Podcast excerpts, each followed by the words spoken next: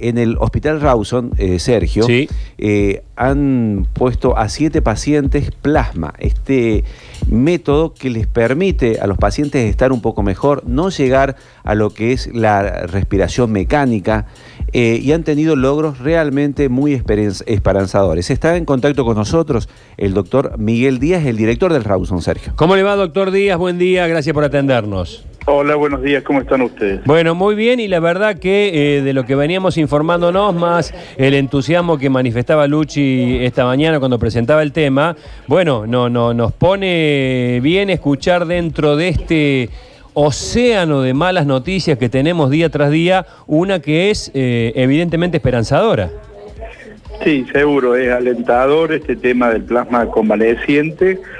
Eh, nosotros tenemos eh, seis pacientes del hospital, más un paciente en el ámbito privado que estamos eh, de alguna manera controlando nosotros, porque la coordinación de la administración del plasma se realiza desde el Ministerio de Salud y, digamos, el Banco, de- el Departamento Central de Sangre eh, de la provincia eh, y el Hospital Rawson son los, los que un poco coordinan esta eh, indicación de plasma convaleciente. De manera que eh, la experiencia eh, acotada nuestra con estos pacientes, eh, creemos que es promisorio su uso, ¿no? Aquí- Eh, perdón, Sergio, te quería dar un datito para que sigas hablando con el doctor, el costo de esto. El costo, eso es un costo que no es alto, doctor, ¿no? No, no, no. El mayor costo es, digamos, la eh, todo lo que tiene que ver con el proceso de, de la obtención del plasma. eh, es más que todo recurso humano, que es recurso humano de salud del, del al Ministerio de Salud.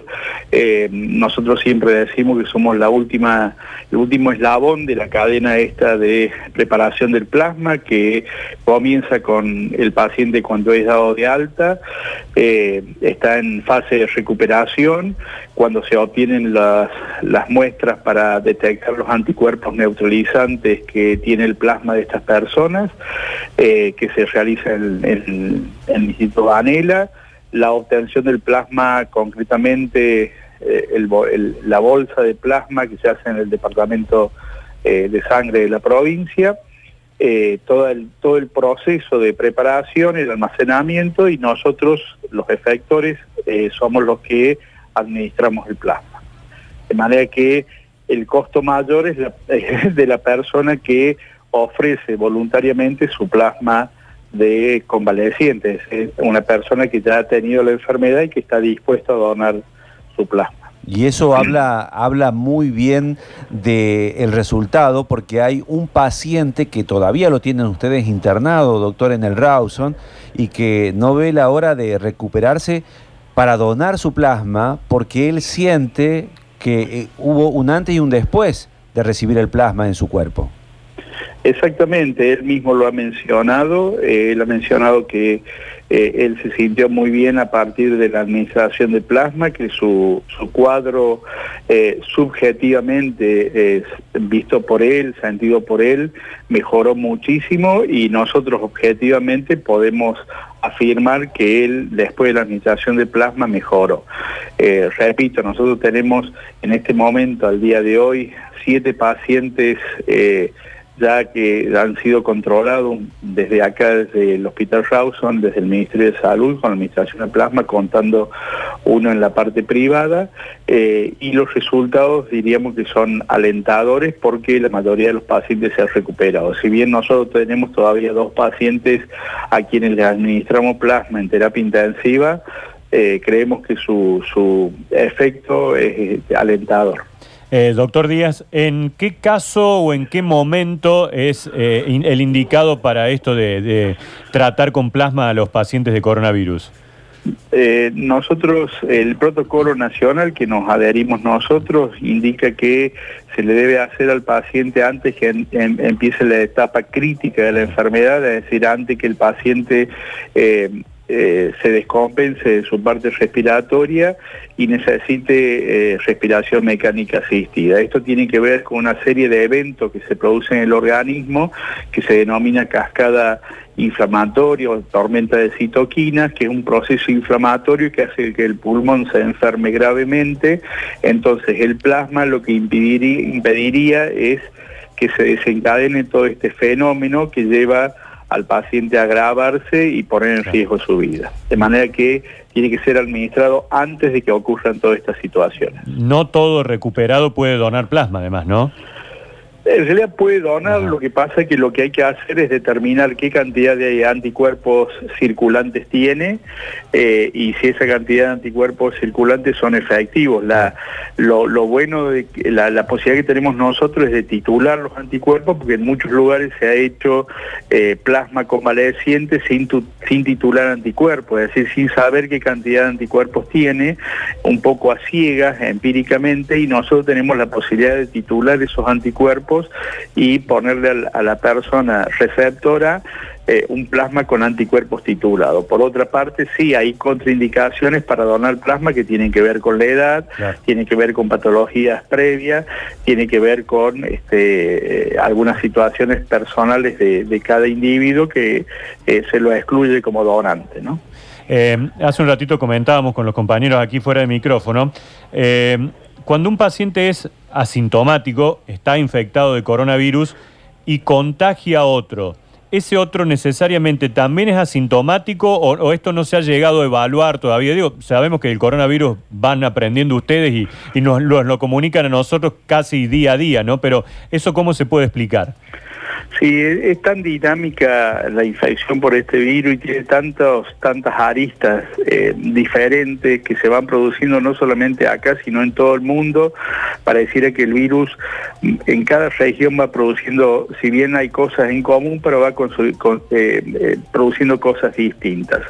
Entonces, nosotros sabemos que hay personas que, por ejemplo, se denominan super transmisores, es decir, que tienen gran cantidad de virus que pueden transmitir. Habitualmente estas personas son sintomáticas. Por regla general se supone que una persona asintomática tendría poca cantidad de virus, por lo cual no produce la enfermedad. Pero también está la cuestión esta de que el digamos, la persona expuesta depende de las susceptibilidades que tiene, depende de las capacidades de defensa que tenga, que tenga su organismo de hacer una infección eh, leve, moderada o grave. Y eso es, diría yo, aleatorio, es una lotería y uno no puede determinar qué personas van a tener eh, eh, infecciones leves, moderadas o graves. Sí se sabe que aquellas personas de más de 60 años y con factores de riesgo, con enfermedades previas, tienen mayor posibilidad de hacer enfermedades graves y esto querría decir que tienen más virus circulantes. No sé si me explico. Doctor, por último, em, hoy es 8 de julio del 2020. Eh, ¿Se ha sobredimensionado, digamos, un poco esto de la llegada del, virus a Córdoba, teniendo en cuenta, por ejemplo, que hay muchísimas camas desocupadas, eh, bueno, ahí en el Rawson también, no sé, las carpas, qué, función estarán teniendo, digamos, que, que prepararon, eh, o todavía seguimos esperando ese pico, doctor. Mire, em, es muy difícil eh, establecer, digamos, o, o inferir que eh, nos hemos preparado más o menos. Eh, nosotros tenemos un número X de camas críticas. Supóngase que mañana nosotros tengamos algún evento en alguna comunidad cerrada. Supóngase un geriátrico que de pronto eh, tengamos un número importante de personas contagiadas. ese número importante de personas tiene que venir en poco tiempo porque la transmisión es exponencial necesitaríamos una gran cantidad de camas en forma inmediata disponibles para hacer frente a esto. Eh, ¿Qué quiero decir con esto? Que nosotros producto, esto no es que se prepararon las camas, se prepararon los respiradores, se prepararon los hospitales y no se hizo nada más que eso, sino que esto ha sido un conjunto de cosas que se han desarrollado en Córdoba a punto que se ha puesto de ejemplo, la, Organización Mundial de Salud y Organización Panamericana de Salud ha puesto, ha puesto de ejemplo el modelo Córdoba porque ha tenido varias aristas, no solamente la preparación del sistema sanitario, de los hospitales, eh, del personal de salud, la capacitación del personal, sino también todo lo que se ha hecho en torno a la prevención y a la contención de los distintos focos que, han habido. Cosas que no han sucedido en otros lugares, en otras regiones, y que hoy eh, los números indican que se debió prever de otra forma. Eh, por eso es muy difícil y, y no es, creo yo, conveniente analizar que son más o menos camas, digamos, lo que se prepara es el sistema de salud. Si no lo hubiéramos preparado y hubiéramos tenido la contingencia de mucha gente, estaríamos hablando hoy que el sistema de salud no se preparó. Muy bien, doctor Díaz, gracias por este contacto. Que tenga buen día. Igualmente, gracias a ustedes.